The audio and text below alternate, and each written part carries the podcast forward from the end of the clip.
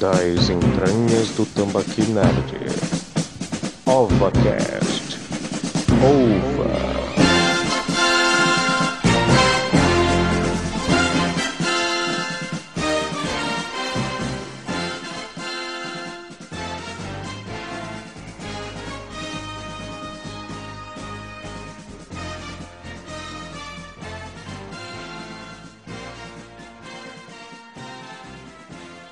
Você que se liga no nosso podcast, sejam todos bem-vindos a mais um OvaCast especial Oscar 2021. Tudo que rolou, tudo que deixamos passar na transmissão fizemos na live no domingo na premiação, você vai ficar por dentro de todas essas informações. E claro, para este episódio, chamamos a nata do Oscar integrantes e membros da Academia do Tambaqui. Sim, que Academia do Oscar o quê? Nós temos a nossa própria academia. E chamamos, claro, os especialistas. Chamamos Rebeca Almeida. Oi, gente, bom dia, boa tarde, boa noite. Vamos comentar sobre esse Oscar que no início eu não tinha tanta expectativa, mas até que foi bacana, viu? Não foi ruim, não. Gisele Henriques. Oi, bom, para começo de conversa, eu deixei passar a live do Oscar, né? que eu deveria ter participado, mas por motivo de força maior não pude participar. Mas que uma vez da Tamba Academia, sempre Tamba Academia. Então é nós, vamos comentar aí. E claro, Will da Toca da Coruja. Olá, tambaqueiros, tudo bem? Primeiramente, Wolf Walkers devia ter ganhado a- como melhor animação. Quando foi anunciado Melhor animação. animação, né? Melhor Isso. animação. Cara, eu só me lembrei da Rebeca fa- falando muito bem do Wolf Walkers, né? Que animação linda, cara. Meu Deus do céu. É. A Aurora cantando no meio lá do, do, do filme, da Muito animação. Nossa, tocou meu coração naquele momento ali. Foi, foi maravilhoso.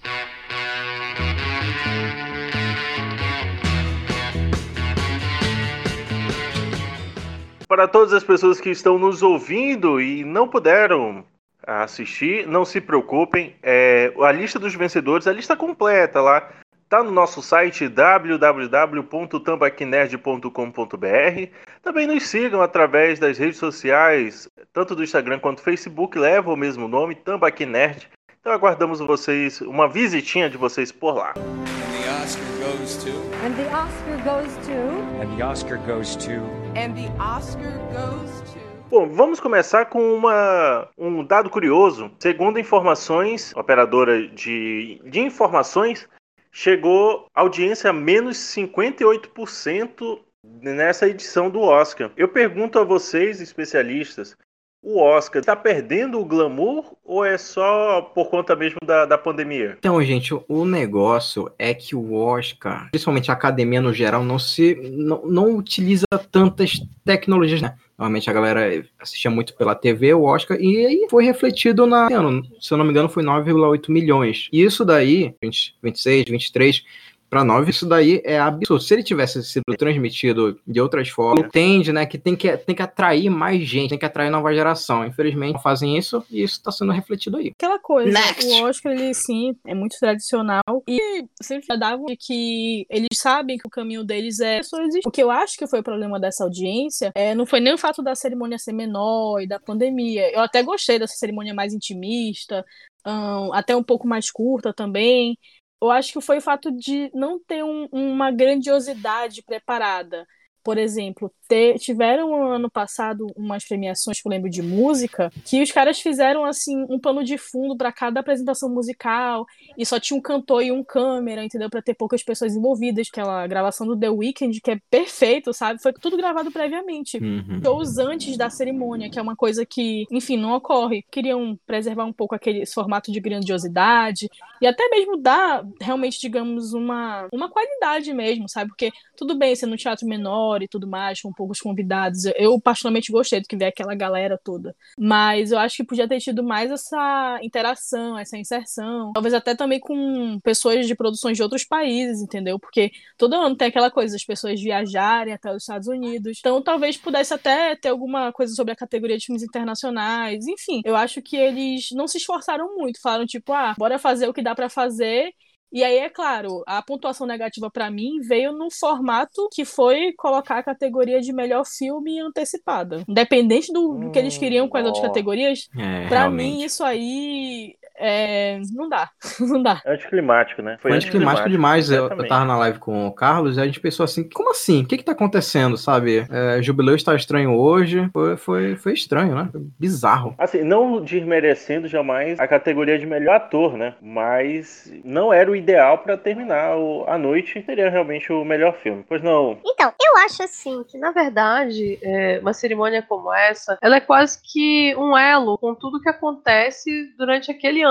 Ela é o produto final de um exercício, de um período. A gente teve um período conturbadíssimo, com uma baixa muito grande da produção da indústria cinematográfica. Eu acho que nunca morreu tanta gente quanto nesse período, né? Porque devido à pandemia, houve um desfalque muito grande. Houve, acho que assim, clima era um clima muito de, de devastação. Muito difícil você falar em uma festa, uma confraternização, quando você tem tanta perda. É, eu acho que se refletiu também na questão do formato, porque, na verdade, sejamos honestos, eu acho que ainda não se criou um formato para live, né? Formato para transmissão, um formato para streaming. A gente tem um formato para TV, a gente tem um formato que já vem até sendo questionado mesmo na própria mídia fonte, por assim dizer, mas que hoje em dia acaba se tornando um pouco mais do mesmo. É muito difícil você prender um pouco o público da internet, que ele já está acostumado com tanta coisa, e ao mesmo tempo acostumado com tão pouco, né? Provas é, a gente estava até comentando aí a questão da live do Choque de Cultura ter tido mais audiência do que a live do TNT, né? Falo com tranquilidade. Então, às vezes, é um pouco essa questão da honestidade é priorizada, tipo, da, da sinceridade do gente como a gente, né?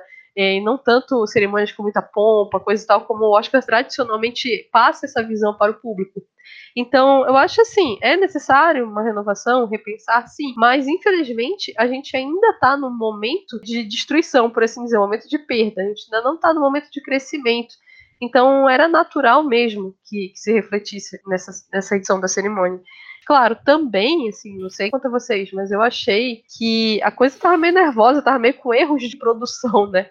Durante é, toda a, a transmissão. Então, não foi ser aquela cerimônia perfeita, deixaram passar muita coisa de roteiro, questões de homenagens. Eu acho que, de certa forma, pós-evento, acabou falando um pouco mais alto do que o próprio evento. É, não sei se vocês tiveram essa mesma impressão que eu. Sim, sim, com certeza. Eu- eu- já, já no meu caso, eu, eu gostei dessa, desses lances de terem um pouco mais de erro, deles deixarem se permitir um pouco é, a questão desse erro e tudo mais, pra deixar um pouco mais intimista. Poxa, porque, tipo assim, é, geralmente é uma coisa muito enlatada, é uma coisa muito fechada, né? Quase que sem erros. Assim, teve aquele erro lá do, do tiozinho, mas ninguém dá um, um, um papel importante pra, pro tiozinho ler, né? A gente não vai tolerar preconceito aqui nesse programa. Já vou logo avisando, hein? Preconceito é coisa de cigano. Mas assim, é aquela situação de você ver que a coisa não. Lógico, tem algumas, alguns processos que ainda estão muito engessados, mas que tem outros que já não, não necessitam tanto desse engessamento, desse padrão de qualidade, desse padrão de, da entrega de formato, né? Tanto é que é, quase ninguém comenta, o pessoal comenta a dança da Glenn Close, mas quase ninguém comenta a, a, entrada triunfal de Regina Kang. Maravilhosa, injustiçada. Caraca, a Regina King, pra anunciar o melhor roteiro adaptado, chega lá, ela que abre a premiação e ela vai andando.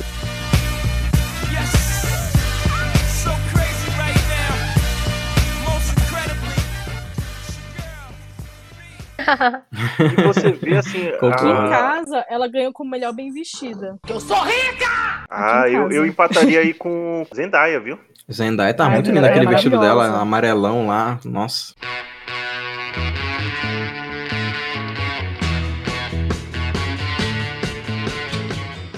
Rebeca falou, é que eles estão fazendo um evento, mas eles não estão indo até o público. O público que está indo buscar o evento, sabe? Eles não estão conseguindo levar para todo mundo e tem toda aquela questão da informação tá um clique. Então, muita gente ali, pelo menos eu estava vendo a premiação pelo Twitter, algumas vezes eu não precisava estar assistindo. Sai o resultado, um segundo depois, tá na timeline do Twitter. Então, que a, a pessoa vai estar ali assistindo, por horas, aquele um um negócio, de certa forma, são quatro horas, é bem maçante. Se ele pode estar fazendo qualquer coisa ali, recebeu a notificação no Twitter, beleza, Anthony Mas é a internet, a audiência da internet descentralizada. Então a gente perdeu um pouco aquela centralização do tempo da TV, que você precisa ficar Sim. ligado numa mídia única e depois você vai acompanhar no dia seguinte o que, que foi, é, que mais aconteceu, de melhor, de pior, etc. Não, agora, assim, você acompanha em tempo real. É aquele negócio, né? Tem aquela função do Google, quem gosta de esporte sabe, que você digita lá o time X, outro time, e você tem o tempo real do jogo. Você não precisa assistir a... Uhum. Exato. Você não pode, você não precisa mais assistir a partida de futebol interessante, você não pode.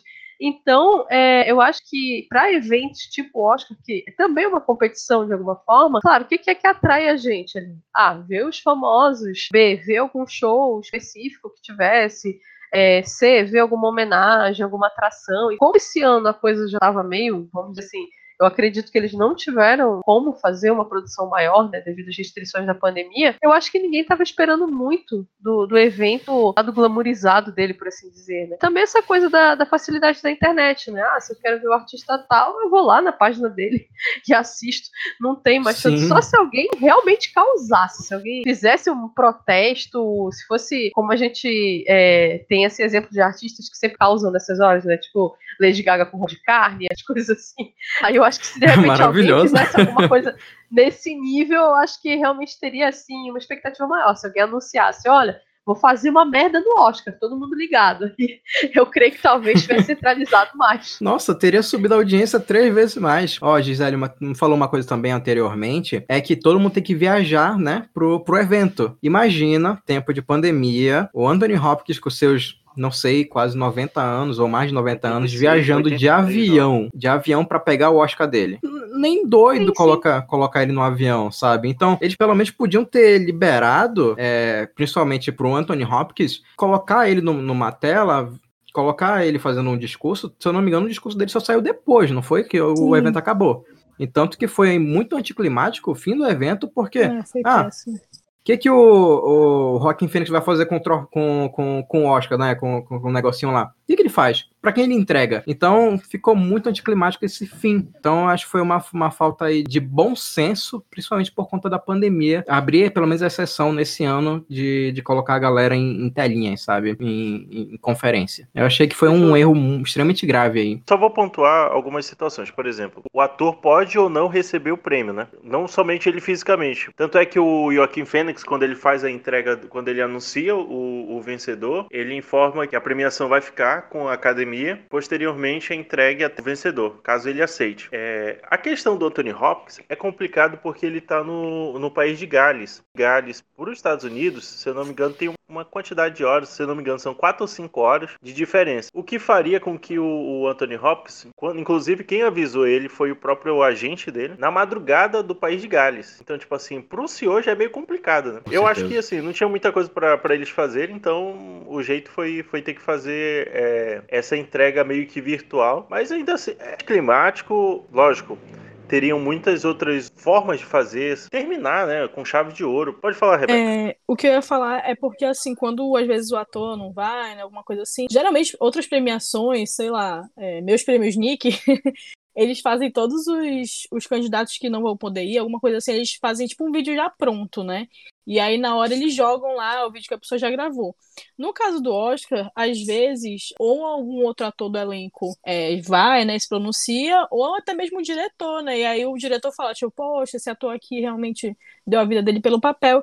E aí rolaram boatos que a Olivia Colman, que contracenou com Anthony Hopkins no filme, Meu Pai, ela tava pronta pra, né, tipo, se ele fosse, se ele ganhasse, como ele não tinha ido, ela ir lá e agradecer em nome dele e tudo mais, pra não ficar aquela coisa de, enfim, não entregarem o Oscar, assim, é, simbolicamente, né.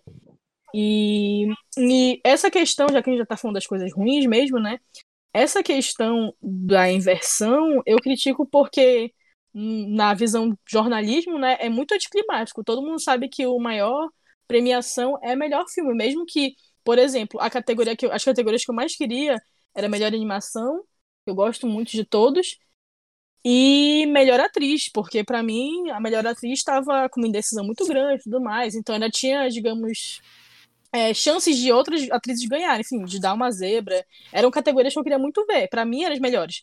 Mas eu já sabia que tinha a sequência, né? Melhor atriz, melhor ator. E aí vem melhor filme. E aí, quando eles inverteram, eu falei, poxa, já, eu não acredito nisso. E aí, né, também dizem outras mais línguas que era esperado que o prêmio de melhor ator fosse justamente para Chadwick Boseman e que a cerimônia encerrasse de forma bonita, é uma homenagem tudo mais. E assim, muito sensacionalista, né? Tipo, tudo bem, a gente sabe Uhum. que tem um apelo, né, pela morte do ator e tudo mais, só que aí você, digamos, fazer a premiação, que basicamente foi isso, as últimas categorias de premiação sobre isso, e ainda dar errado, mesmo que desse certo, eu já ia achar assim, zoado, porque provavelmente ano que vem a ordem vai ser mantida como era antes, entendeu? Então vai de deixaria escrachado qual foi a intenção deles. E como não aconteceu, pra mim foi pior ainda, porque terminou assim, quase que sem sentido, né? Foi tipo, Foi. foi, foi o o Deadpool na, nas cenas pós-créditos. Vocês ainda estão aí, já podem ir Já pra acabou, casa. vai embora, sabe? Acabou, vai embora. E o que é pior, quem ficou com essa responsabilidade foi o DJ. Não sei se vocês lembram, mas o DJ Sobe lá, som. tipo assim.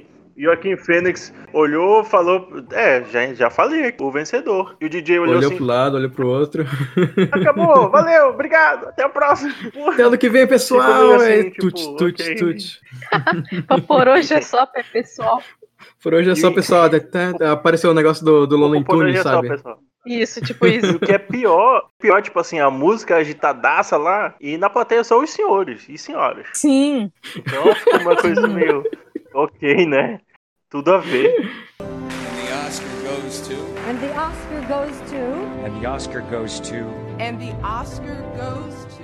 Penso assim, é, foi uma, uma falha no roteiro da, da transmissão e no roteiro da, da premiação mesmo, né? No caso, na, na sequência das coisas, que acaba atrapalhando um pouco. E é bizarro, né? Porque está se tratando aí de um prêmio de audiovisual. Então, eles deveriam ter algum recurso audiovisual preparado para um caso desse. né? Exatamente. Foi Chamasse muito o Nolan, estranho né? Pois é, né? Chamasse o Nolan.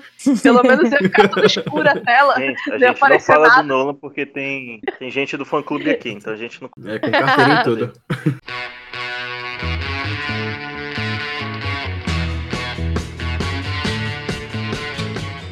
Mas um outro ponto positivo, que assim, eu achei bem legal, foi a inclusão da atriz Merle Matlin. Sim, é, sim. anunciando Principalmente. o vencedor da, da- das- de duas categorias, eu acho que foram duas categorias através da linguagem de sinais. Principalmente por conta de O Som do Silêncio, né? Que tratava sobre isso. E se eu não me engano, foi, foi na vez dele, né? Que ela, que ela anunciou. Posso estar errado. Errou. Errou feio, errou feio, errou rude. É, na verdade, Foi de melhor ela som, né? melhor documentário e melhor documentário em curta-metragem. Hum, tá. Então eu eu devo ter visto errado. Mas ela devia ter ido pra melhor som, né? Mas enfim, não tinha como saber o resultado, então tudo bem. Eu, passo Melhor o pano dessa vez. Porque eu acho assim, bem chatinho quando a pessoa usa Libras, linguagem de sinais, como tipo um luxo, né? Não, isso não é um luxo, isso é uma necessidade, entendeu?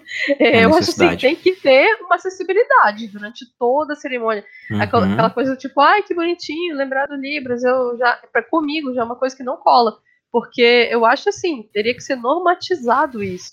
É, a gente sabe que hoje em dia a TV tem closed caption, tem outras funções, mas mesmo assim tem muita gente que necessita da linguagem de sinais, né? Que closed caption também não supre muito. Então, nesse ponto, eu acho que o pessoal tem que repensar sim. Deveria existir para a cerimônia inteira, para eventos. É uma coisa que muitas vezes não se preocupa tanto com a acessibilidade.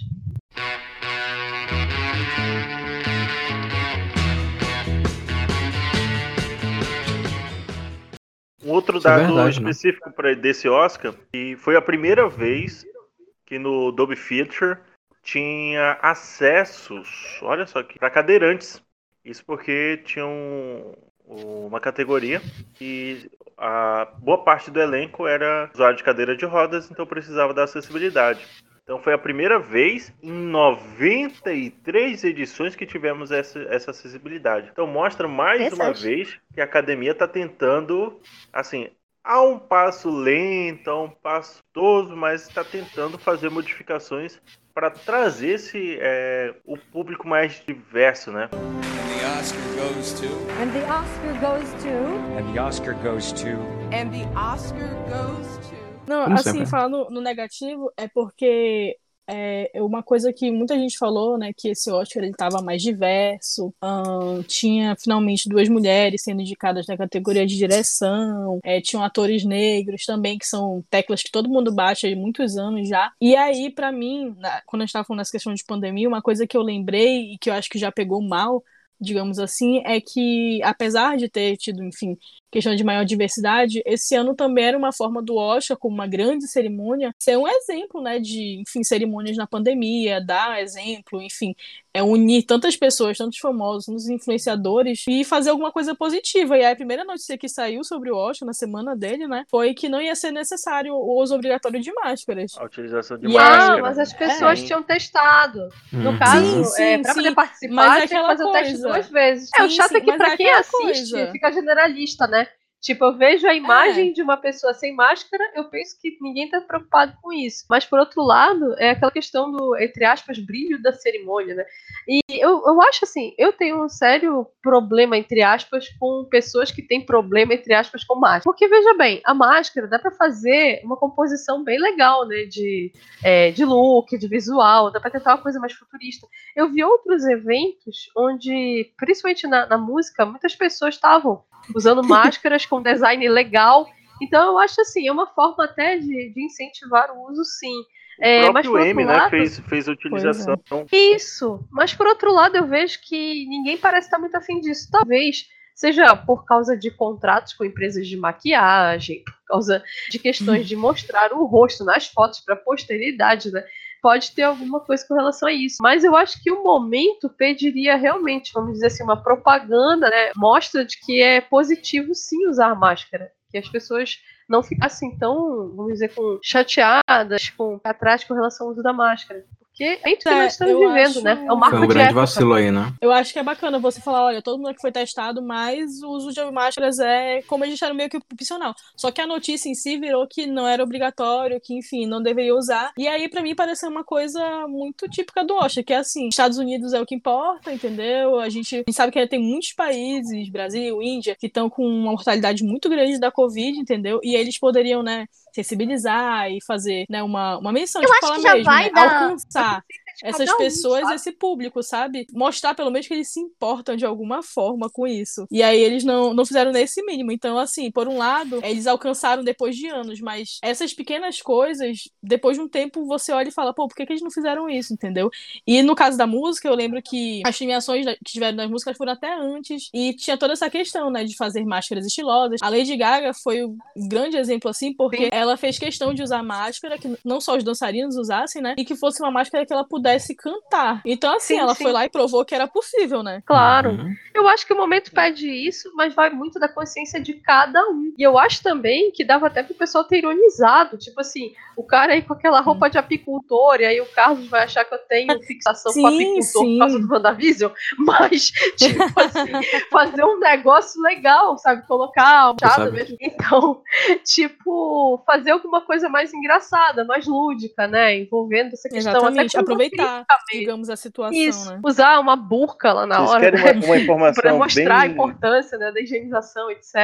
Levar um, um álcool gel gigante lá na pochete. Enfim, dava pra ter até levado isso, ah, vamos dizer assim, pro lado do lúdico, pro lado do, do divertido. Não deixar Uma- a coisa tão séria e pesada quanto está. Uma banheira de álcool em gel, né? Querem uma informação? A, a máscara não era obrigatória, porém, porém, Sim. nos intervalos comerciais, o uso do acessório facial era recomendado. Ou seja, realmente era uma coisa estética. Pelo menos é o que está aparecendo. E quando desligassem as câmeras, era tipo assim: olha, agora máscara. vocês são. É, É, mas foi uma decisão puramente cosmética, puramente estética, pode acreditar. Apesar de que eu acho que talvez, né, também tem um problema com relação a se a pessoa usar uma máscara com alguma mensagem, alguma coisa, talvez eles estivessem preocupados com isso. Era uma possibilidade, né? Mas eu tenho visto na imprensa e na mídia é, essa preocupação em não usar máscara. Não sei se vocês já falaram a mesma coisa. Eu vejo muito programas de TV, as pessoas, assim, parece que vivem num mundo onde ninguém usa máscara. Pessoas que são entrevistadas, não tem obrigatoriedade de usar.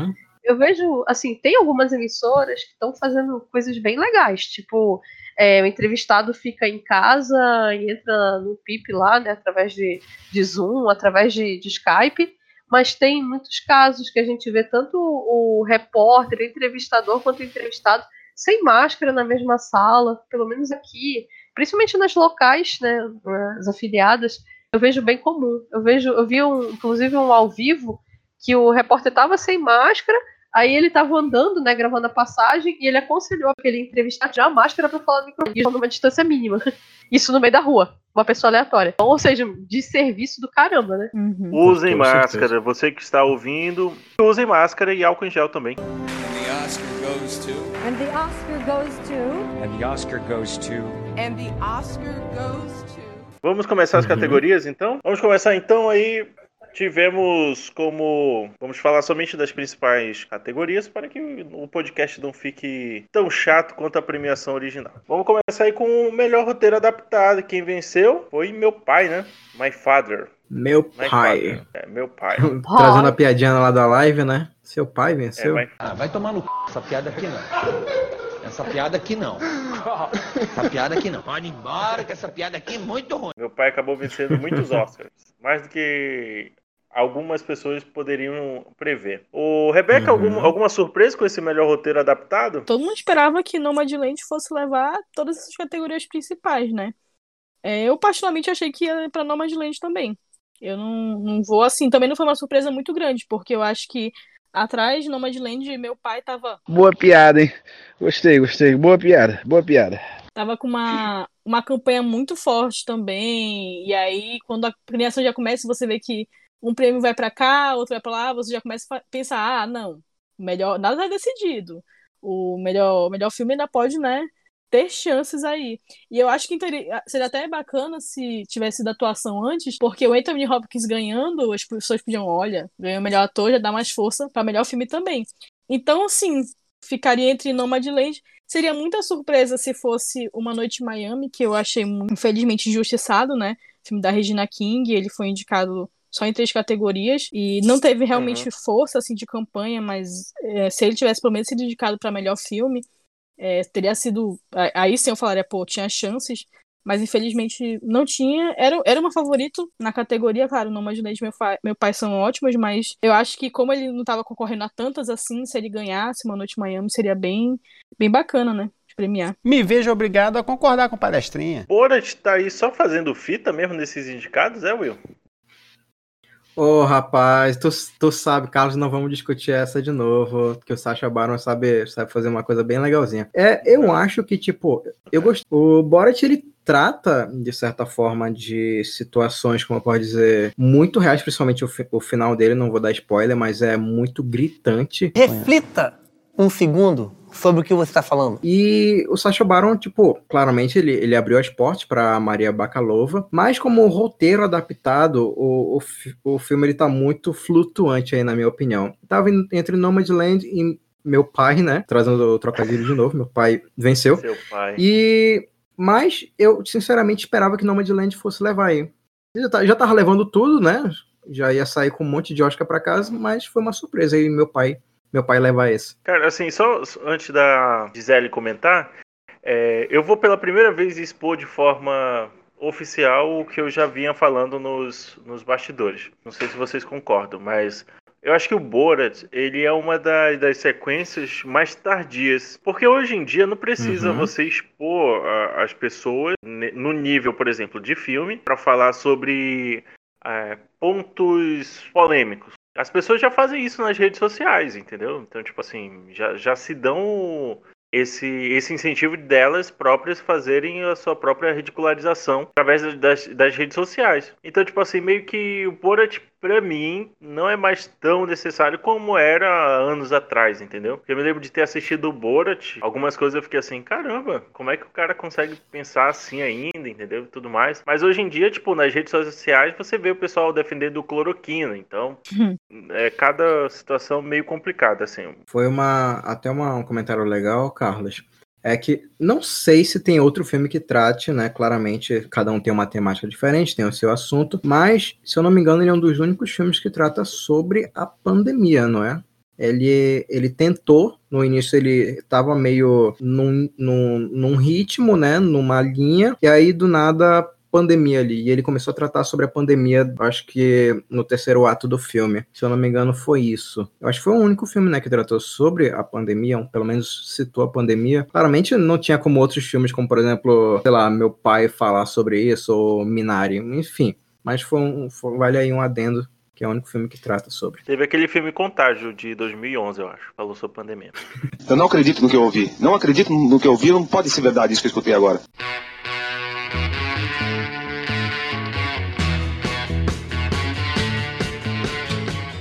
Melhor roteiro original ficou pro Bela Vingança. Alguma surpresa até aí, ou Will? Eu esperava que fosse o Sete de Chicago ou o Som do Silêncio. Mas eu gostei muito de, de Bela Vingança, né? Foi um filme que me surpreendeu demais.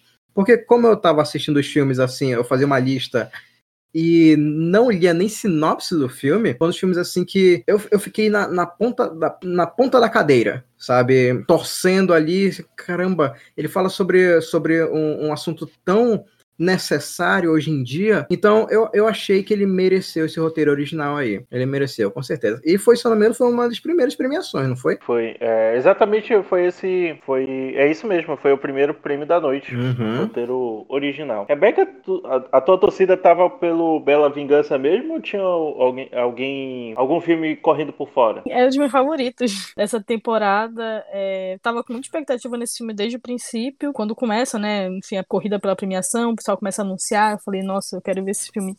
E assim, apesar dele ter, no final, basicamente algumas coisas no roteiro que eu não curto muito, eu achei bem bacana, bem justo. Também ficaria muito feliz se o Som do Silêncio ganhasse. Eu, foi, é um dos meus, também meus favoritos da temporada. Achei bem bacana. Mas pelo, pela proposta que a gente estava falando, digamos, uma resposta, teve o Me Too, né, e o Time's Up, que vieram muito fortes nos últimos Oscars. Então eu acho que eles tinham que dar uma resposta, né? E aí colocaram duas diretoras para concorrer e um filme como Bela Vingança. Uma coisa que eu cheguei a comentar, em, em falando sobre Oscar, é que ano passado tinham é, alguns filmes que falavam sobre essa temática feminina, Uh, tinha um olhar de diretoras e roteiristas. Para mim, eles escolheram, digamos, o, o menos. o que. É, o que ia menos de encontro, né?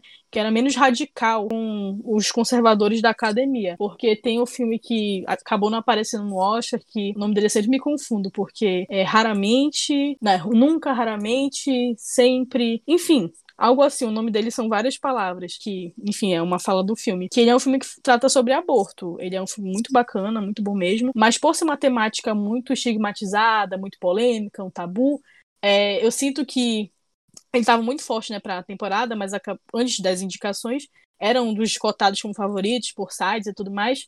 Mas eu acho que por ter essa temática, eles acabaram falaram não, vamos investir em Bela Vingança, né, que também é um filme um pouco subversivo, mas nos agrada mais, né? Do que dar um destaque, querendo ou não, é, apesar do filme não ganhar, sempre que ele é indicado, ele é um destaque, né? Então, dá um destaque para um filme que pode ser controverso, né? As pessoas podem até criticar a atitude do Oscar, enfim, por ser um assunto muito delicado ainda. Então, eu gostei, né, enfim, da presença do, do Bela Vingança, mas eu sinto isso, que foi uma, um prêmio, não vou dizer de consolação, mas foi um prêmio para segurar digamos assim, o público, entendeu? Sobre essa questão feminina. Assim como também colocar Judas e Messias Negro, e One Night Miami, outros filmes falam sobre a, a temática negra, né? Que também foi muito comentada nos últimos anos do Oscar So White. Sim, sim. E é meio complicado a gente assim, acertar algumas situações, porque, por exemplo, quando eram lançados todos eles no cinema, é, dependendo do lançamento, a gente já ia vendo, pô, esse aqui tá, tá chegando bem, bem firme até as premiações, então provavelmente, como é Netflix, é, assim, os serviços de streaming de modo geral, aí fica meio complicado a gente ter esse termômetro, né, de como, porque cada premiação meio que saiu dividindo as premiações para para os principais filmes, né? Gisele? Ô, de casa. Eu escutei ah, tá. sinal. Ah, era pra trollar ela? Foi mal, Carlos. Engraçadinhos. Eu nunca pego é, o time. um tropeção aqui, caí, mas já levantei de novo. Caraca, eu tava lembrando agora de um filme chamado Longe dela. Vocês já chegaram a ver esse filme? Não, do que se trata? É basicamente um, um, um casal.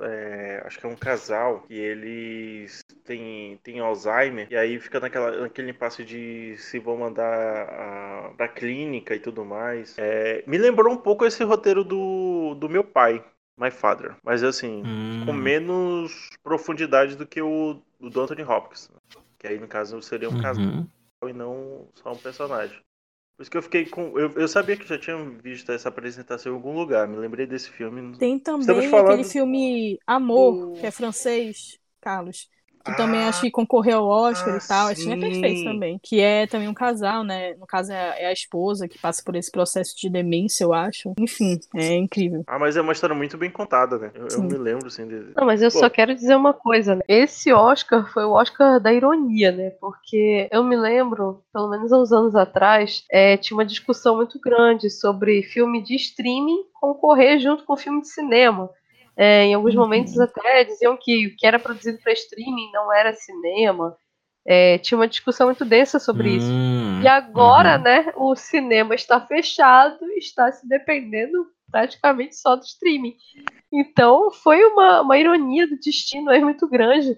É, a gente tem muitos filmes aí que provavelmente talvez nem passem por um cinema é, daqui do Brasil ou de algum outro lugar.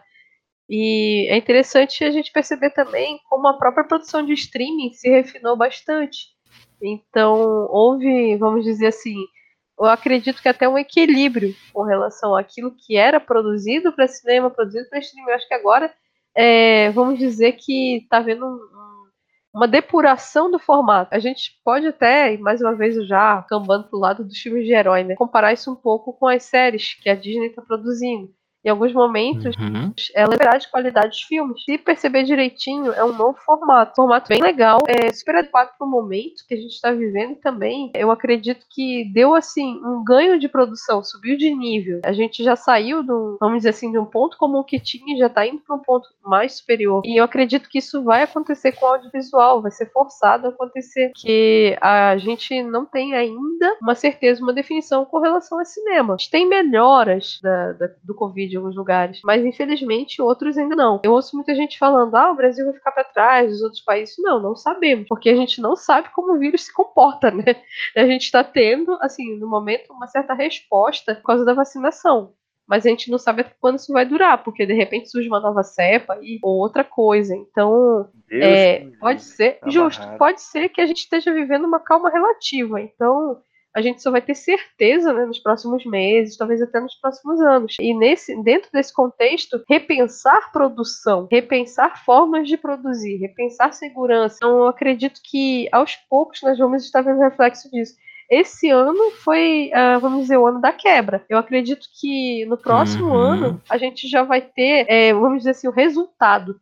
Então era natural que esse ano tivesse muitos pontos incompreensíveis. Eu não sei com relação a vocês. Eu sou aquele público médio de cinema, né? Tipo aquela pessoa que vai lá, olha os cartazes e acompanha através disso a produção. Não tanto aquela pessoa que fica ali ligada em mídia especializada para cinema, etc. Então, eu confesso pra vocês que grande parte dos filmes desse ano tinham passado batidos pra mim. E eu acredito que talvez até ah, passaria batido mesmo se eu tivesse uma situação normal, né, por assim dizer, de ir ao cinema. Talvez alguns chamassem minha atenção, talvez outros nem tanto. Mas, claro, com o agravante dessa situação da gente estar distante das salas, pra, pelo menos para o público tipo eu, aquelas pessoas que não acompanham direto a mídia especializada de cinema, se sentiram até um pouco desfalcadas. Tipo, pô, produziram tudo isso. Em alguns momentos a gente até brincava muito, né? Nossa, vai ter Oscar. Quais filmes que vão concorrer? Porque quase não teve Sonic. muita produção. Pelo menos é, a impressão que a gente tinha era aquela, né? Era o filme da Arlequina, Sonic. A gente puxa sempre o lado da cultura pop. Mas, por outro Uhum. lado, tinha outras coisas sendo produzidas E também. nenhum, e é, nenhum em dos filmes linguagens. que foram da Netflix, nenhum dos das 35 indicações, dos filmes, etc., é, foram chegaram a ser super sucessos mais assistidos da semana na, na Netflix. Mas quem sabe aí o, o streaming tenha vindo para salvar o cinema, co- como os europeus chegaram para salvar os indígenas, né? Ah, vai tomar no c... essa piada aqui não. Essa piada aqui não. Essa piada aqui não. Pode ir embora, que essa piada aqui é muito ruim. Pode ser que não tenha sido, vamos dizer assim, um sucesso de visualizações, mas de alguma forma estava acessível. Então, já o cinema, pelo menos aqui, eu moro interior, eu, eu divido, né? Interior barra capital.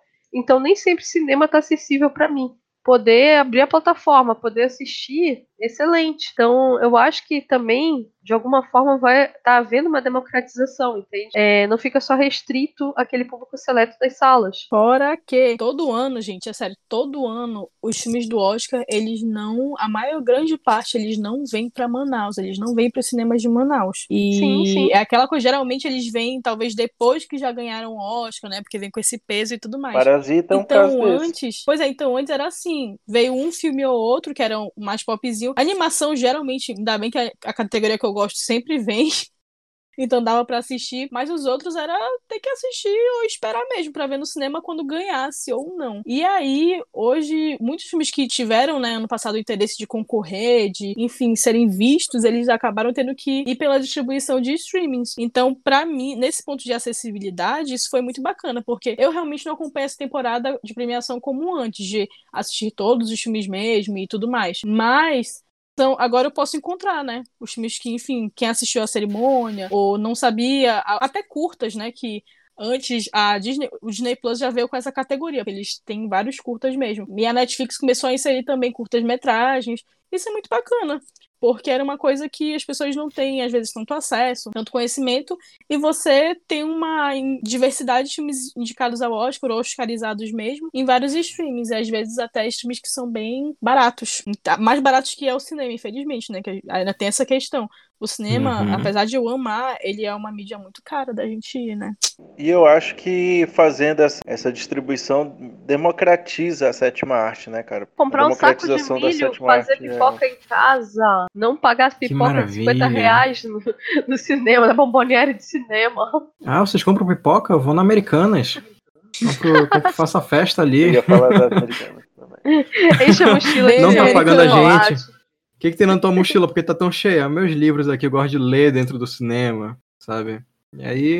tipo isso. É. And the Oscar goes to. And the Oscar goes to. And the Oscar goes to. And the Oscar goes to.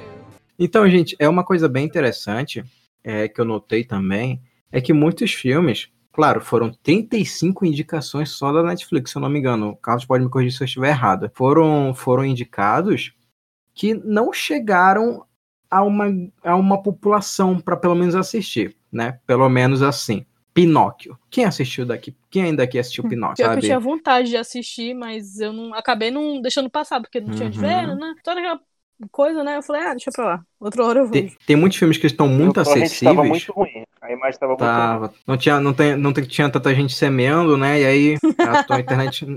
Aí fica difícil mesmo. Porque ninguém 144 assistiu, né? Dessas três, malandro. Não vê, não. três pessoas assistiram Pinóquio pra. e- e, sei lá. Não, três não, 50 e foram só os os jurados, né? De melhor cabelo e maquiagem. Então, tipo, na Netflix, muitos ali não se destacaram. E eu fui depois fazer uma pesquisa, né? Lá na, na, na Toca da Coruja. Vocês assistiram os filmes do Oscar? E, tipo, ninguém conheceu os filmes do Oscar, sabe? Se não fosse pelo Oscar, muitos ali, muitos filmes passariam extremamente batidos.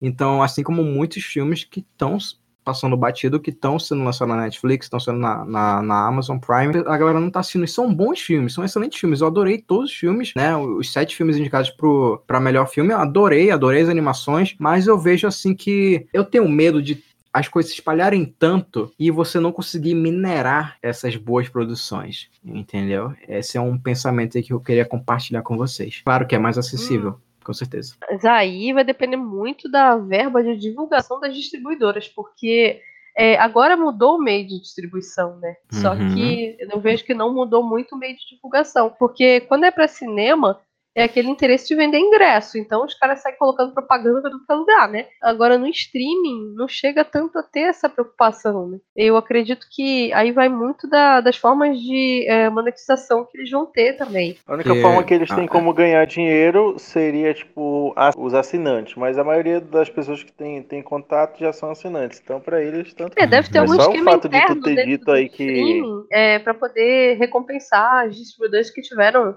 é, filmes mais assistidos, deve ter alguma coisa assim. Só que, por outro lado, se você vê a maior parte da, da produção é, assim, exibido na Netflix, ou pelo menos o que eles mais divulgam, é produção própria. Eles têm interesse, quanto produtores, de fazer o produto deles, uh, vamos dizer assim, aparecer mais nas buscas, etc. Então, é, você vê que, por exemplo, a Paramount, ela inaugurou um streaming dela no, no, Brasil. E a gente vê muito isso também, essa descentralização dos streamings. A HBO tem o streaming dela, que já pega o material da Warner. Então eu acho que o futuro, infelizmente, acaba doendo um pouco no nosso bolso de uma outra forma, né? Porque vai ser assinar diversos streamings para ter acesso a diversos produtos. Aí fica, você fica ali catando, né? Pincelando, ah, onde é que tá tal filme? Ah, tá no streaming tal. Aí, claro, o brasileiro não tem essa paciência, né? Ou ele vai pegar a conta do amiguinho para assistir, ou ele Sim. vai assistir lá no torrent, lá no, na, nas locadoras, entre aspas, da internet, né? E nesse ponto, claro. Isso. isso. Então, nesse ponto, a gente acaba ficando sem uma mensuração de audiência. Ah, mas isso não acontecia antes, acontecia sim. Só que agora é mais gritante, porque a gente não tem um referencial que é o referencial do cinema. Agora o referencial mudou. Descentralização, né? A palavra correta para definir só isso. Do, só do, do Will ter dito que a maioria das pessoas não tinham visto o filme do Oscar, o Rubens Edvaldo Filho já devia estar tá se tremendo todinho no caixão, mano. Porque o cara ali manjava muito, cara. Apesar da, da sua barbinha torta.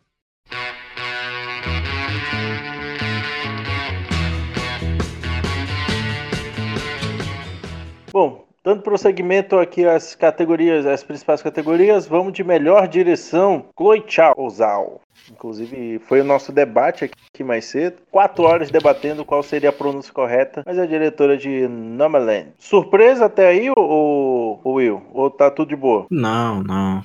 Tá, tá tudo de boa. Eu queria muito que, que Mank, né, Mank e Minari fossem ali até bater de frente, mas não foi surpresa. Ela realmente fez um trabalho excelente no Nomadland. Eu particularmente, eu tenho algum, algumas questões com o filme, né? Mas enfim, o filme é surpreendente, a direção dela é sensacional, né? Mas eu gostei muito, muito, muito, particularmente, eu queria muito que Mank ganhasse, né? O David Fisher faz um trabalho sensacional com Mank, é um legado a Cidadão Kane. Então, eu, ele fez um excelente trabalho ali, né? Todas a tendo duas linhas, linhas temporais muito bem encaixadas e uma é necessária para outra. Então, eu, eu achei sensacional. Não é uma coisa linear, né? Como Nomadland é. Então, é, eu gosto, né? Particularmente desse tipo de filme, né? Que me faz pensar mais um pouquinho em vez de seguir uma linha reta, né? Encontrar as peças e encaixá-las. Mas não tenho, não tenho, não tenho nada para falar sobre Nomadland não receber como melhor direção. Sensacional. Cidadão Kane, Cidadão Kane que deixou de ser o filme 100% na no Rotten Tomato. O eu quero, eu quero, eu quero pegar o endereço desse cara, vou hackear ele. nenhuma, nenhuma surpresa. Claro que o Fincher, né, ele é, não vou dizer que ele é esnobado pelo Oscar, mas ele não tem muita sorte então, eles têm, têm aquela coisa, né? O Oscar, sempre que eles esnobam muito, enfim, não dão o Oscar da pessoa, anos depois, até por um trabalho que talvez não tenha sido melhor, eles premiam só para falar, olha, por todos esses anos, né, que você, tipo Leonardo DiCaprio, por todos esses anos a que Glenn você Close ganhou, ouvindo isso, pois tá é, rindo. ganhar agora e tudo mais. Então, assim, era possível, né, que o David Fincher ganhasse, mas eu acho que eles fizeram tipo inversão, até porque além da, da direção pra estar para Nomadland, eu lembro que a direção de fotografia também, tava todo mundo falando, ah, não, a fotografia de Nomadland é muito linda e tudo mais, e acabou ficando com o Mank. E aí tem todo o aspecto do preto e branco, etc. Então eu acho que foi uma forma de premiar também o filme de não sair de mãos vazias, né? Ele ganhou design de produção e acho que foi design de produção e fotografia. Então foi o equilíbrio, digamos, para sair todo mundo com o seu Oscarzinho. Mas no caso do uhum. diretor, eu acho que talvez aí uma, um próximo filme, porque meio que é, é uma estrutura muito de Oscar, né? Ele faz a, a alusão ao cinema, ele é uma homenagem. Tem o Gary Oldman, que já conta pra caramba alguma coisa, tem, traz todo um peso, querendo ou não, pra campanha. Então, assim, pelo diretor, eu acho que futuramente, se ele fizer um trabalho aí, eu acho que tá no caminho certo, sabe? O Fincher tá, tá próximo aí. Eu Ouça na, a voz da sabedoria, viu, David Fincher? Continue. E torço. e torço muito. eu confio na Chloe Zhao porque ela vai dirigir os Eternos agora, né? Se ela fez um Nossa, bom trabalho no Nomadland, ela vai fazer um bom trabalho em Os Eternos aí, que eu tô colocando muita fé. Vamos lá. Inclusive, o, o Kevin Feige comentou sobre a, a inclusão da diretora na, no universo cinematográfico Marvel. E estamos muito ansiosos para este filme. Gisele Hicks. Pedi um aumento. Eu pedi um aumento. Falava, olha, tô com Oscar agora, hein? Aumentar, eu quero ganhar Nossa, ela tem todo motivo. Sem mim, sem mim não lança, sem mim não lança esse filme. Eu imagino o Kevin Feige numa mesa assim, ela, pá, o Oscar na mesa assim. Então, viemos, viemos conversar aqui sobre aumento, sabe? Os Eternos e tudo mais. É uma chave muito necessária pro, pro, pro, pro, pra próxima fase da Marvel. E aí, vamos aumentar esse negócio aí? Sabe? Ela tem todo direito agora. E ela diz assim, Sim, sim. aí o Kevin Feige, tá, mas estamos falando de quanto? Aí ela diz assim, quanto que vocês estavam pagando por o Robert Downey Jr.? Multiplica por dois agora. Uhum. Eu penso que aumenta a expectativa, sim, com certeza. Aumenta a expectativa, aumenta a pressão, né? Porque já que ela teve um resultado tão positivo, a gente acaba esperando muito mais. É, eu não sei quanto a vocês, mas eu achei que esse ano foi bem vago, né, com relação à cultura pop. É, tava muito aquela brincadeira se a Arlequina ia concorrer, né? Então, quem sabe no próximo ano, né, a gente possa aí ter os Eternos é, participando também da cerimônia do Oscar. Seria, pelo menos, ia ser uma grata surpresa. Eu não sei o, o quanto eu espero do filme, não sei vocês, assim, porque a gente sabe produzir um filme tão grande, né? E com uma expectativa tão grande, é, tipo, que veio de um Vingadores, é, que veio de toda uma situação, sabe que o negócio lá deve estar fervilhando. Então agora, com uma premiação dessa, aumenta mais ainda, né? A batata quente está na mão da Chloe Chow agora. Sim, sim. É, ela vai fazer um bom trabalho, confio nela. And the Oscar goes to. And the Oscar goes to. And the Oscar goes to. And the Oscar goes to. Melhor atriz coadjuvante. A vencedora foi a Yoon Jun Yoon. Acho que deve ser esse o pronunciado. Da atriz de Minari. Alguma Sim. surpresa aí pra vocês? Eu tava, eu Olha. tava querendo. Eu, olha só, só pra embasar, eu. Com, com esse pensamento que a Rebeca falou agora há pouco, da, da questão de, de filmes, que- de pessoas que são sempre indicadas por ótimos trabalhos e acabam ganhando por um não tão reconhecido assim, eu achei que essa era da Glenn Close. Realmente, realmente. O, mas assim, a Yoon, Yoon, eu não sei falar o nome dela, desculpa, gente. Ela é muito, muito, muito camaleão ali, né? Em, em Minari. É, eu, primeiramente, não tava prestando muita atenção na atuação dela. Né? Depois eu fui dar uma olhada no. um- Uma olhada né, nos indicados e vi que ela tava ali. Eu comecei a procurar alguns trechos do filme, nossa, ela carrega ali, sabe? Tem ali o, o Glenn de The Walking Dead, tem a, a outra ali, tem as crianças. Então, ela interpretando um personagem tão camaleão que muda o comportamento dela conforme, por exemplo, a presença da outra família, que, né, que ela é uma idosa ali, ela é a avó da família, ela vai mudando o comportamento dela. E aí eu, eu vi assim que ela, poxa, ela tá aqui, mas eu achei, né, que eles fossem abraçar a nova geração, né, com a Maria Bakalova, ou mesmo a Olivia, a Olivia Colman, né, do, de- do meu pai, que fosse receber. Mas, sensacional também. Não tem o que discutir. Seu pai é muito famoso. né? Nossa, meu pai ganha tudo. Meu pai é brabo. Tava de, de Glenn Close também, ou, ou Rebeca, ou não? Não. É, eu acho. É, Glenn Close, infelizmente, esse filme. é- é- ela, ela tá certa de estar no Oscar, mas esse filme era uma vez um sonho.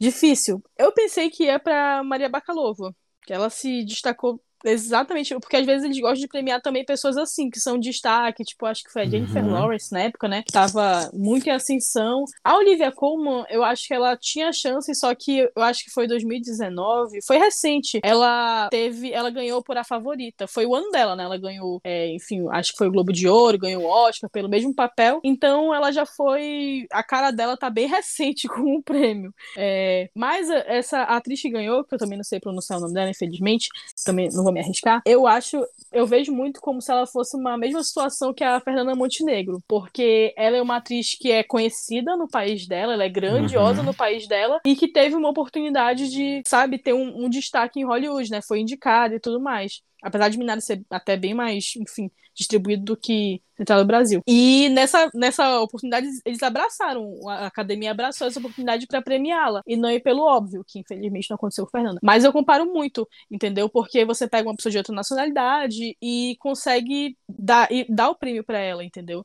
E como também ela já tem uma certa idade, tem muito essa. Eu tinha lido alguns artigos sobre essa questão de que Hollywood não gosta de ter é, mulheres velhas, mulheres idosas. Ele sempre.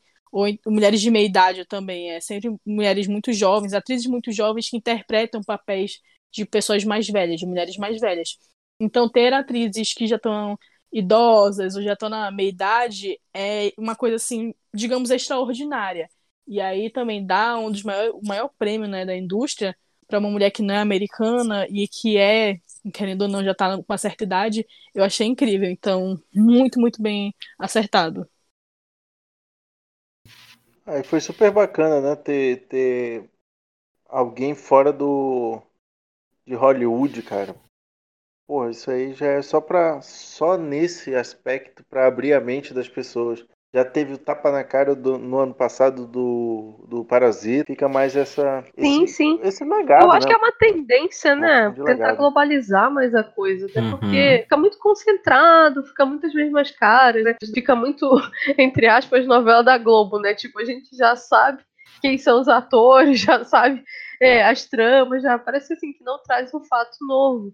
É, eu fico um pouco chateado quando as pessoas falam, tipo assim, ah, ganhou porque é, tá se fazendo uma diversidade. Não, ganhou porque tinha talento pra caramba e tá se fazendo justiça, entende? É, é uma forma, eu acho assim, que atualmente tem que haver esse pensamento maior, né? Tem que parar de pensar só naquela caixinha e sim tentar ir um pouco além. Será que nos tempos atuais a Fernanda Montenegro levaria o Oscar? Porra, esse cara ainda tá aí, rapaz, fazendo o quê, rapaz? Então, contando que o Harvey Weinstein tá uma boa preso, produção.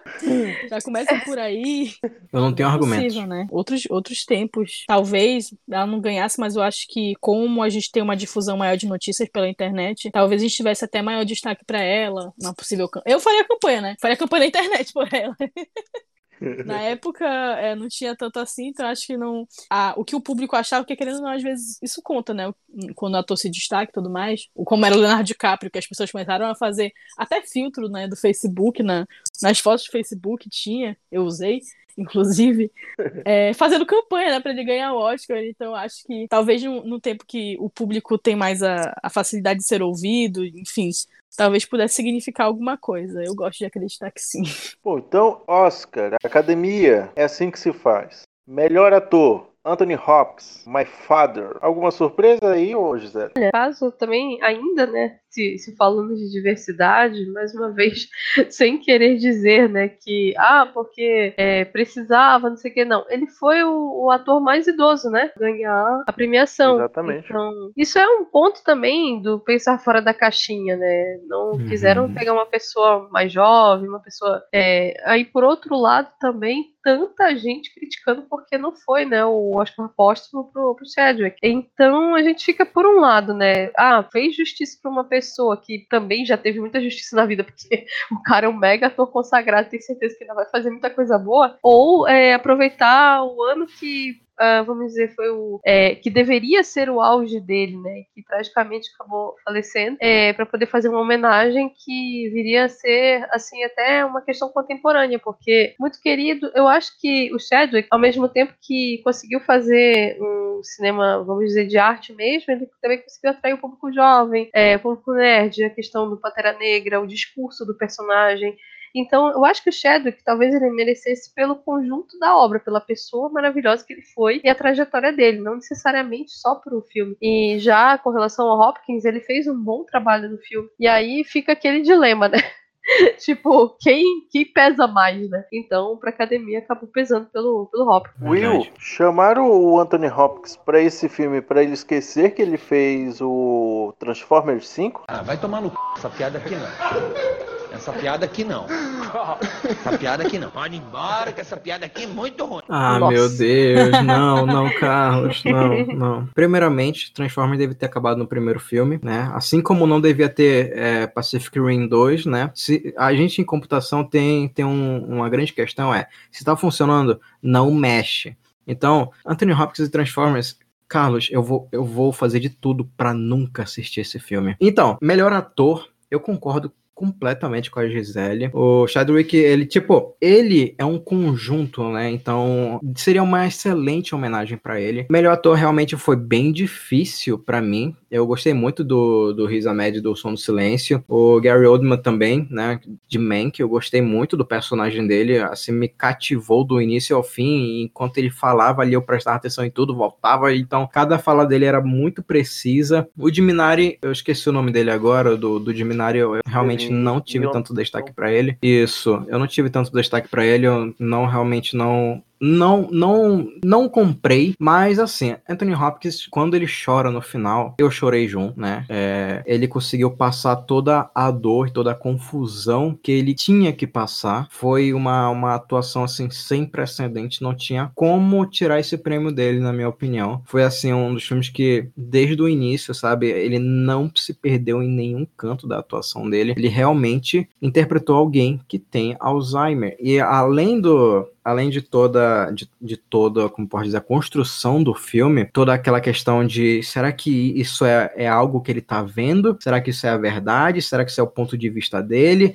Então, ele conseguiu trazer essa confusão pra gente. E é isso que eu fui comprado, né? Eu fui comprado por essa atuação dele. E é isso que eu valorizei muito e eu achei que ele realmente mereceu esse melhor ator aí ele já ganhou, né? Ele já ganhou o, pela vida dele, por tudo que por tudo que ele representou e representa, por toda a sua narrativa, por toda a sua história. Ele, eu acho que é pouco para ele, na minha opinião, entendeu? Então, mas enfim, é o Anthony Hopkins. Tá em boas mãos, tá né, em boas Rebeca? mãos do senhor aí. Bom, é, nessa categoria, realmente, eu penso assim, o Anthony Hopkins foi o filme, digamos, o filme girava em torno dele. Eu não vejo dessa mesma forma com o Chadwick. É, apesar de que, sim, tinha, como ele tinha ganhado o Globo de Ouro, né? Ele tava, o Chadwick estava ali presente na temporada de premiações, querendo ou não, isso ajuda muito né, na campanha até o Oscar. Mas é aquela coisa, eu particularmente torcia muito pro Riz Ahmed, apesar de saber que não Uhum. iria. Ah, o Gary Oldman já é também oscarizado. É que nem o Olivia Colman, tá oscarizado recente, então eu acho que também não ia por esse, esse caminho. E eu acho é, bacana da de premiar o Anthony Hopkins, porque é um ator que o primeiro Oscar dele foi no primeiro destaque, digamos assim, como Hannibal, né? No Silêncio dos Inocentes. E aí ele foi indicado algumas vezes, principalmente na década de 90, que foi quando, eh, digamos, ele estava no auge, né, ah, dos filmes. E o que eu acho bacana é porque ele foi indicado também em 2020, né, por dois papas. Ele foi indicado como coadjuvante. Então, e aí esse ano de novo ele apareceu e assim, dois papéis muito bons. Claro que em dois papas realmente ele é mais coadjuvante, um papel mais contido do que ele teve agora. Então eu acho que é bacana para mostrar que é um ator que já tem uma idade, né? Mas ele ainda tá, assim, não vou dizer com sede, mas ele ainda tá atuando, trabalhando, porque é uma coisa que ele gosta de fazer. E ele tá- ainda tá presente também nas premiações. E as pessoas estão reconhecendo isso, entendeu?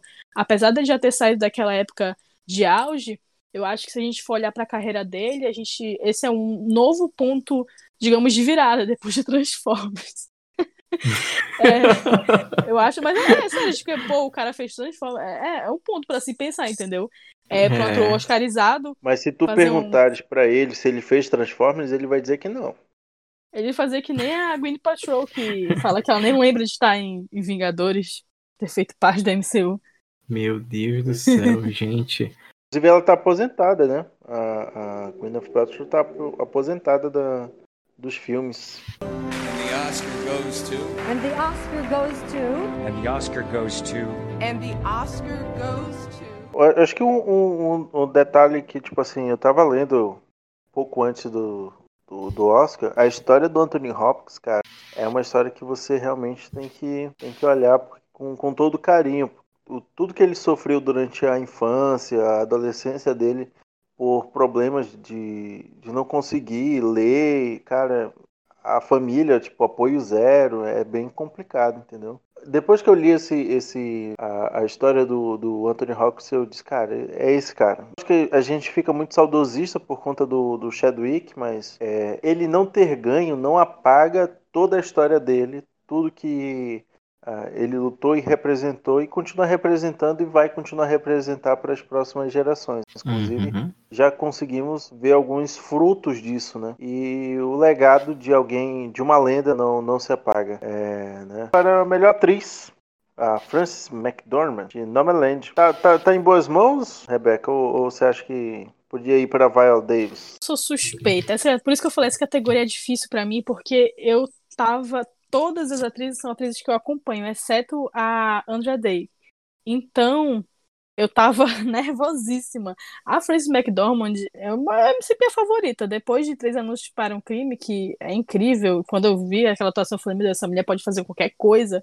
Quando ela voltou com Nova de Land, eu falei, ah, eu falei o mesmo caso, né? Acho que não vai ganhar porque tá recente, mas fica aí. E aí tem a Viola Davis também, que eu sou louca. A Carey Mulligan tá perfeita também, Bela Vingança. Foi pra mim, assim, se eu pudesse, né, falar assim, olha, isso aqui eu acho que talvez a Carey Mulligan, porque ela é nova também, ela traz coisas de novidade pra ser, enfim, um prêmio meio que diferente. E pelo próprio papel também, que o filme tem é, reviravoltas e tudo mais, e ela tem que acompanhar essa loucura, digamos, que tá presente no filme, de, enfim, ter várias facetas, perfeita. E a Vanessa Kirby, eu, ti, eu a conheci em The Crown e eu gostava muito, eu gostava muito mesmo da presença dela. Quando trocou o elenco, eu senti, foi, ela foi a que eu senti mais falta na realidade. Então, toda, essa é uma das categorias que eu tava, meu Deus, essa categoria aí vai ser disputada. Quem ganhasse, eu ia ficar feliz. Mas eu puxava um pouco mais pra Carey Mulligan. Pela, pelo, enfim, pelo filme, por todas essas questões. Mas é, Viola Davis e Frances McDormand ganhando também. Eu fiquei muito, muito feliz. Eu, assisti o Estados Unidos vs Billie Holiday e a Andra Day, cara, tava. Ela não tava excepcional. Eu acho que ela só, só cumpriu ali a, o roteiro, entendeu? Tipo assim, tava muito fechada. Acho que ela não conseguiu mostrar o esplendor. Por isso que eu acho que da- das cinco, ela era o que tava mais um, um passo atrás. Não digo nem um passo, só metade do passo. Will, Melhor atriz, Frances McDormand. É, não tenho o que dizer sobre ela, né? A atuação perfeita. Ah, uma, uma, uma importante informação, que ela, se eu não me engano, já é, terceiro, já é o terceiro Oscar que ela recebe, não é? Se eu, eu não sei ao certo se... É, é isso mesmo, pelo que eu lembro. É, pelo que eu vi também, ela é a segunda maior vencedora dessa categoria, né? Então, ela já tem história aí como, como, como melhor atriz. A atuação dela de Nomadland, sensacional. Tipo, ela combinou muito bem com a atmosfera do filme. Ela ajudou a construir aquela narrativa. Então, tá em boas mãos, na minha opinião. Tá sensacional. Acho que não podia ser diferente. Nomadland ia arrastar esse também. né? Ela se destaca bastante na atuação dela. vamos dar A prosseguimento que agora, meus amigos. Agora é o melhor filme, porque é assim que se faz. Se dá melhor ator, melhor atriz e por último, melhor filme foi Nomadland. Vamos fazer certo Ah, dessa vez, né? Vamos fazer certo, né? Diferente de certos Oscars aí. fazer, fazer o certo. Por um momento eu achei que Man poderia surpreender. Vocês concordam aí ou vocês acham que tinha algum outro por fora? Nossa, olha, Carlos, eu, eu consegui assistir todos os que estavam, né, concorrendo ao melhor filme. E eu acho que Os Sete de Chicago, ele é uma história muito envolvente, sabe? Ele é uma história rápida, ele tem uma narrativa rápida. Bônus pra ele aí. O Som do Silêncio é, fala sobre uma questão que eu não via muito, sabe? Eu não via um filme sobre isso. E eles utilizando o som ou a ausência do som como um personagem na narrativa me cativou bastante. Eu pensava que ele fosse levar Man, que tem toda, tem toda a sua questão, é, tem toda a, sua homenagem, né, a Cidadão Kane, como eu já, já citei mais hoje cedo. Judas e o Messias Negro, eu acho que ele não levava, tanto que os Sete de Chicago Judas e o Messias Negro tem uma, até uma, uma narrativa semelhante, né, uma parte ali do filme, eles falam sobre o, o- a, a mesma questão, ao mesmo momento histórico. Sinceramente, eu queria que o Som do Silêncio recebesse, mas Nomadland levou. Tinha meu pai também, né? O, o papai, ele, ele provavelmente tá ali entre os mais votados estava em segundo lugar. Ele provavelmente ia levar como melhor filme se Nomadland não estivesse. Eu realmente discordo aí do, dessa, do melhor filme. Eu acho que meu pai, O Som no Silêncio, poderia levar muito bem. Rebeca? Concordo. Eu tava falando que, assim, dos filmes que eu assisti no Oscar, eu não digo que o Som do Silêncio foi o melhor, Uhum. mas eu tava numa. Devido à pandemia, né? é, eu tava numa situação de assistir muitas séries e tudo mais, e eu não me liguei muito na temporada de premiações.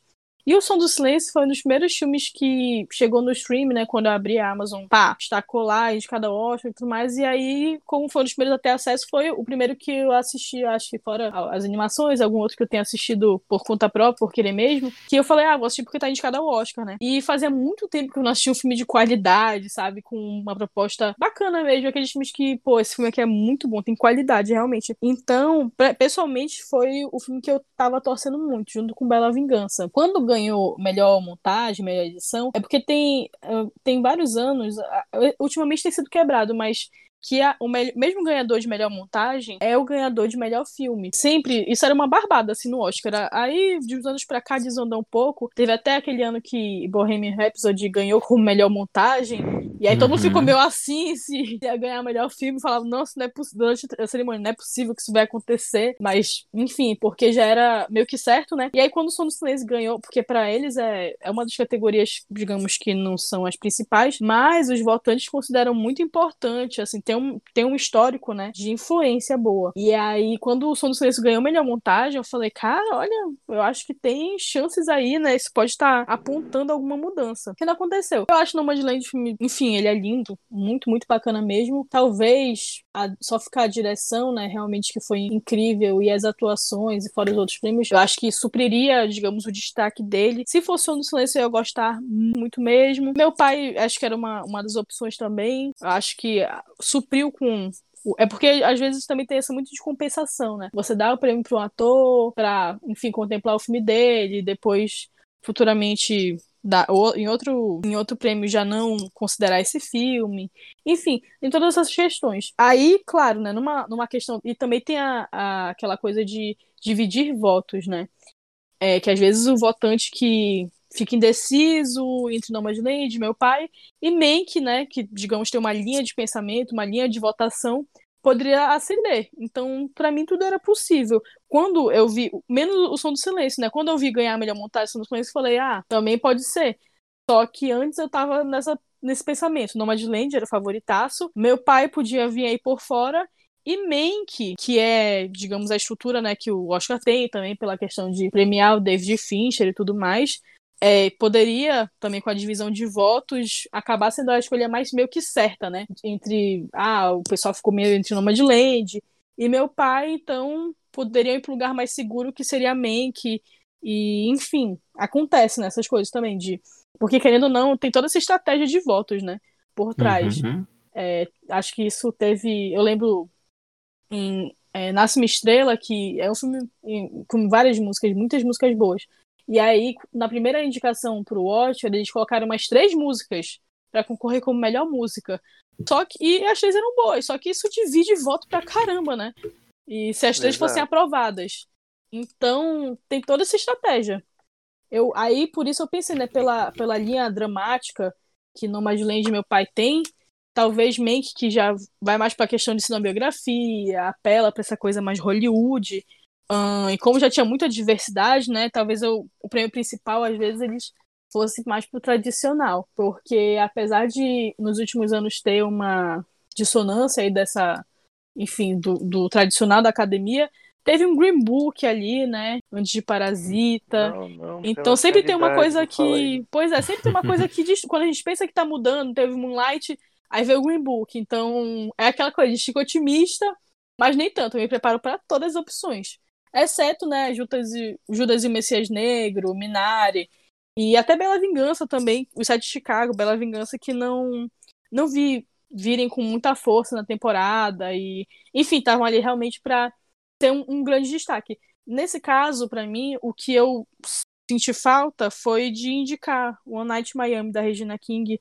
Eu acho que ele poderia ter entrado, não sei, talvez no lugar do Sete de Chicago, que é um filme que eu, particularmente, não gosto muito de filmes de tribunal. Não sei, eu acho que seria bacana, sabe, pra, pra dar esse destaque. É, seria que nem Judas e Messias Negro. Não tem a intenção de ganhar, mas faria uma justiça, assim, sendo indicado. Muito bem. Então, falamos aí das principais categorias. Uhum. É, da forma correta, do jeito correto que, que se é para fazer esse tipo de premiação. Lembrando que também tiveram os. Todo ano tem, né? Os injustiçados, a- os fãs de, de determinados filmes acabam não, não assistindo mais ao Oscar devido a determinadas não nomeações.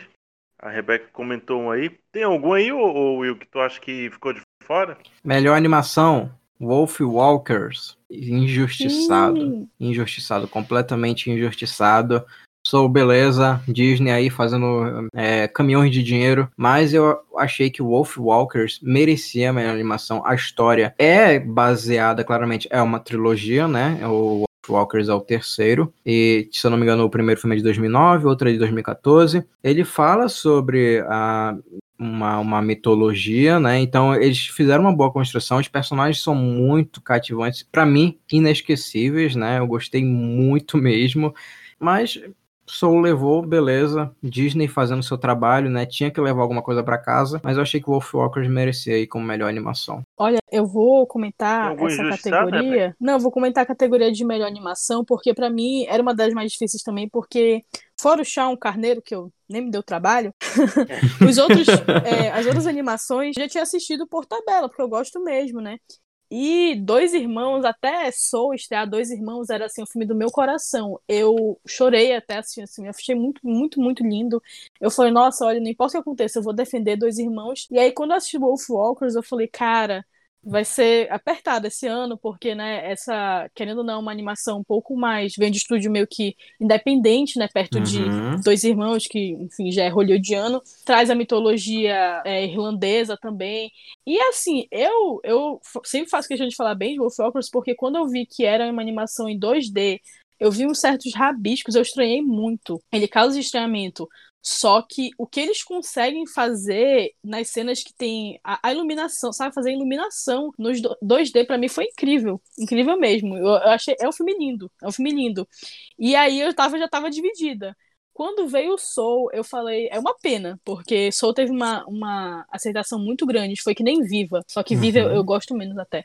Enfim, é, Soul teve uma aceitação muito grande, e ele realmente é, é assim, é uma primazia, né? Visual, a, a questão da iluminação também. Então eu falei, não vai ter muita concorrência, infelizmente, mas no meu coração, essa categoria é perfeita. Eu acho que se fosse em outro ano, né?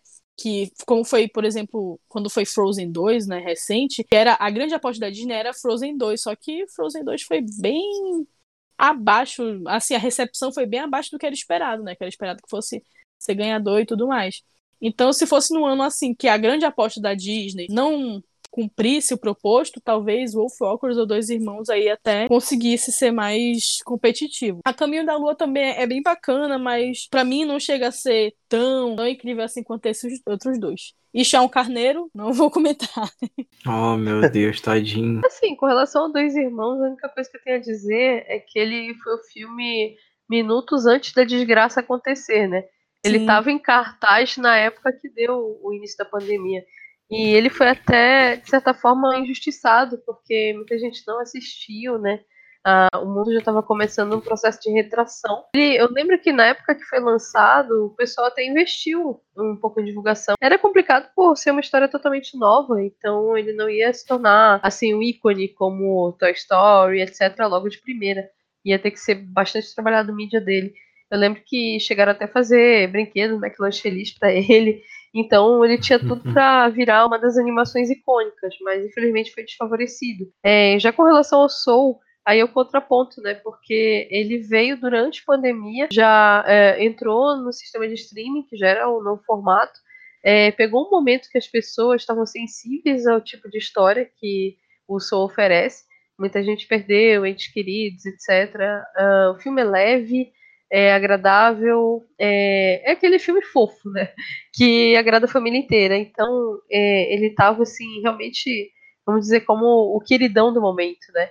Eu acho que também ele estava um pouco no calor do, do momento, porque foi muito assistido. E eu acho que houve uma aceitação hum, bastante positiva a ele, né? Os outros, infelizmente, eu acho que passaram um batido também devido a, a tudo isso, né? A questão da, da falta de divulgação, barra é, diferenças de distribuição. Mas é só dizer isso mesmo, que eu acho que ficou para tudo, né? Como uma questão de, de competição, era bem difícil dizer o que, que é o, o melhor. Aí acaba indo para o padrão repercussão. E eu acho que o, o Soul acabou entrando devido à repercussão. And the Oscar goes to. And the Oscar goes to.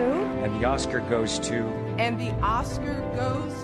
Vamos começar aí nosso jabás. Vamos começar aí. Então, gente, vocês podem acompanhar o, trabalho, o meu trabalho e o trabalho de alguns amigos, até o Carlos de vez em quando aparece por lá, no arroba Toca da Coruja Podcast. É um podcast de humor misturado com informação, é uma doideira só, uma loucura.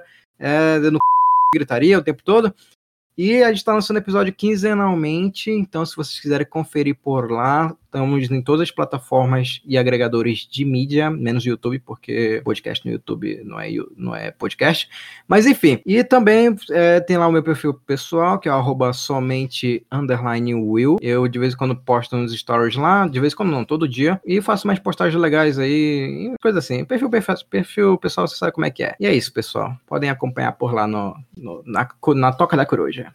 É, bom, essa semana eu no Hora da Facul, que é o site de notícias do vestibulares.com.br.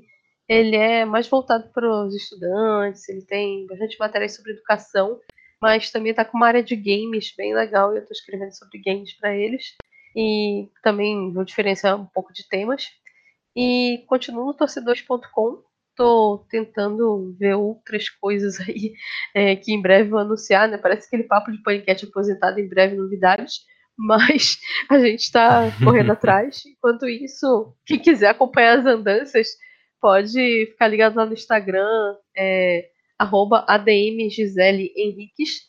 Me ajudem a chegar a 10 mil seguidores para poder passar link nos stories. Esse é o objetivo, essa é a meta de vida agora. De todos nós, né? né? Todos nós, Rebeca. Vamos chegar aí. Gente, reitero para vocês seguirem o Tabaquinés no Instagram, acessar nosso site que tá lindo, muito bonito mesmo, e com várias matérias incríveis. A gente está vindo com uns podcasts, uns temas bem bacanas e a gente se encontra, né? Provavelmente aí no próximo Oscar, que esperamos que tenha, seja melhorzinho. Ah, com certeza vai ser. Ah, os velhos os velhos vão se reinventar, eu acho, né? Vamos usar. O que, que é esse negócio aqui? Chama tecnologia? Não sei o que, que é isso, não. Eu achei engraçado que eu achei que a Rebeca ia dizer assim, não, é porque tem, é, não tem o nosso podcast que a gente fala coisas legais e tem o, sobre o Oscar também. Várias coisas incríveis e o Oscar de vez em quando. É. Meu muito obrigado a todos que participaram desse podcast, principalmente pelo horário que a gente está gravando. Muito obrigado. Nos acompanhe aí nas redes sociais, Facebook Instagram Tambaqui Nerd. É, vocês nos acham pelo nome de Tambaqui Nerd. Nosso site www.tambaquinerd.com.br. Nosso canal no YouTube Tambaqui Nerd. A todos, nosso muito obrigado e camponesa, encerra esse bagulho. Isso é tudo, pessoal.